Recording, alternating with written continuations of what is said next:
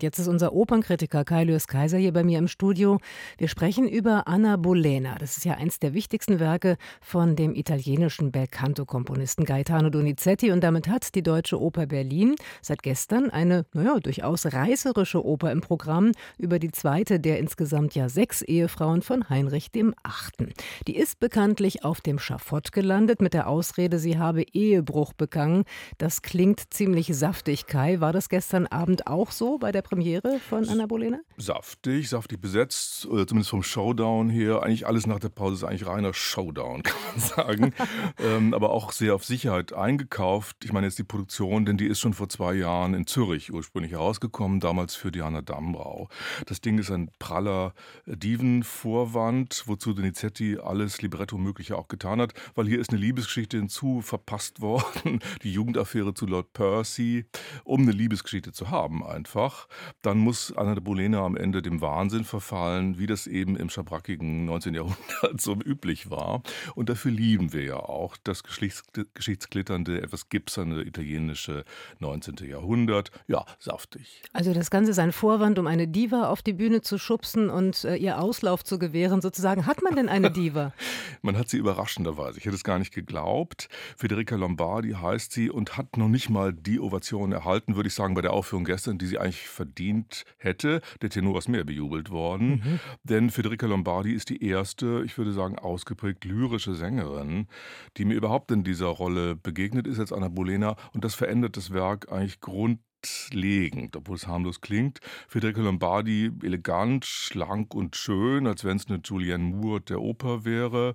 Der Sopran von ihr ist eiklar und fast süß, genügt allen Schönheitsidealen, die man nur anlegen kann an eine Opernstimme. Und damit meine ich mit lyrisch, sie hat, die Stimme hat mehr Fruchtzucker, sagen wir mal, als zum Beispiel die Netrebko oder die Callas hatte, die viel dramatischer geeicht waren. Das waren große Darstellerinnen der Anna hm. Bolena. Hm. Oder die Gruberova, die viel stärker von der Koloration Literatur herkam. Hier ein ganz anderer Fall, viel lyrischer, ganz neuer Fall. Und das allein, muss ich sagen, sichert der Aufführung einen hohen Wert. Gut, also für die Diva muss man schon mal unbedingt hingehen. Jetzt frage ich mich, was ist mit den anderen? Gibt es überhaupt noch andere? Du hast einen Tenor Doch. erwähnt, der sehr bejubelt worden ist. Genau, René Barbera heißt der. Das war, auch für ihn, ebenso wie für Lombardi, die erste große Berliner Premiere, obwohl das längst alles eingeführte internationale Größen sind. Ja. Dazu gibt es noch, also der ist ein bisschen dickblütiger und nicht der temperamentvollste. Barbera macht es aber sehr gut. Vassilisa Berjanskaya als Jane Seymour, dankbare Nebenrolle, ist hier viel besser, eigentlich stupend. Besser als bei Rossini in ihren Rollen. Dann gibt es noch Riccardo Fassi als Heinrich den Achten, bisschen schlanker als auf den Bildern von Holbein.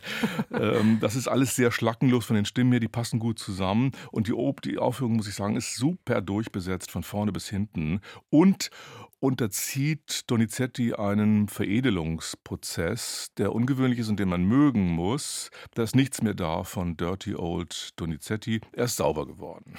Du hast gesagt, die ganze Sache ist eingekauft worden, zu Recht? Also, naja, höchstens insofern, als bessere Regisseure für dieses Reper Repertoire fast überhaupt nicht zu finden sind. Mhm. Die Regisseure, die groß interessieren sich dafür nicht. David Alden ist ein Britpopper von eins, der sich die Hörner abgestoßen hat. Der war früher in München aus- und eingegangen. Der stellt eigentlich den, diesen dreieinhalb Stunden, das ist die längste Oper von Donizetti, glaube ich, äh, verlässlich durch. Die Kamine sind rollbar, die gigantischen Holzvertiefelungen fliegen durch die Luft. Das ist also alles wegbewegbar. Das ist das Beste, was man sagen kann.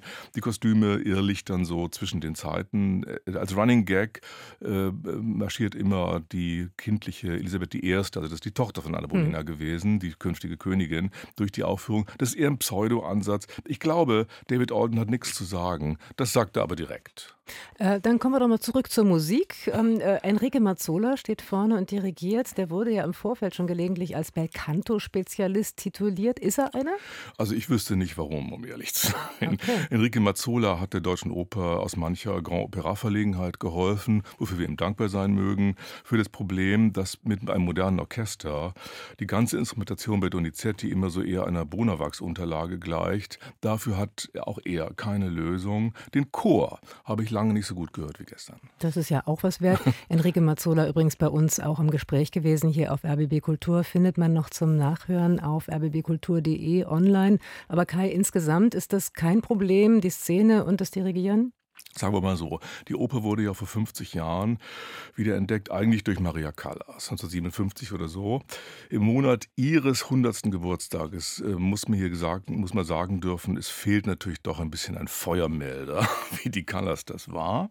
Stattdessen hier eine lyrische Leuchte in Gestalt von Federica Lombardi und trotzdem sehr italienisch. Die Aufführung steigert sich nach der Pause beträchtlich. Sie ist eigentlich erstaunlich, wegen der Sänger. Es ist ein Beccanto Relaunch, wie ich ihn nicht erwartet habe und wie er eigentlich überfällig war.